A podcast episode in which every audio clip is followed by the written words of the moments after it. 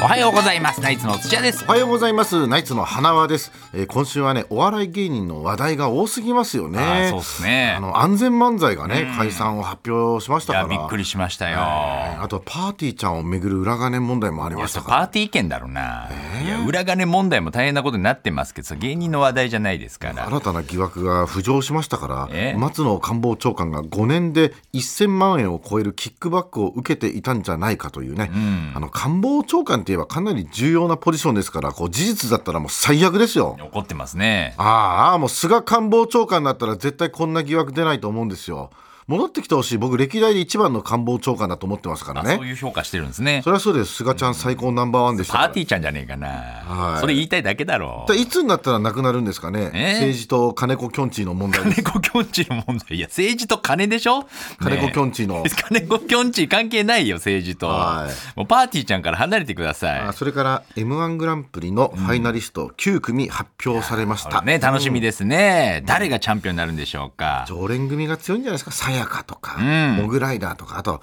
あいつらはね真空カレンあしあアンジェリカじゃなくて真空ジェシカだよな姉妹違いだろそれはごっちゃになっちゃいました。道端の日本一の MDMA を決める大会ということですか。 M1 の M は漫才の M だよ。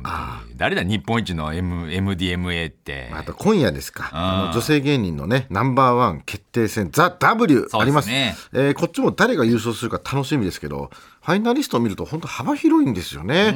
すでになんか売れている芸人とかね、はいあとほとんど売れていない、知られてない芸人さんとか、あと、この人なんてね、一度世に出たけど、すぐ消えた芸人とかいるじゃないですそか。れはやめてあげて言うの。安子消えたなと思って消えてないよ全然。今一番出てるだろう。テレビ見まくってるけど全然出てないで出すてよるでしょえ。何のテレビ見てんの。僕はドラマしか見てないんですそけれどは出てないよそしたら。あ思い出したそういえばドラマにちょろっと出てたわいや確かに最近のドラマはね売れてる芸人さん出ること多いですけどあ。の安子科捜研の女で事件解決してます沢口靖子だよいい加減にしろ。どうもありがとうございます。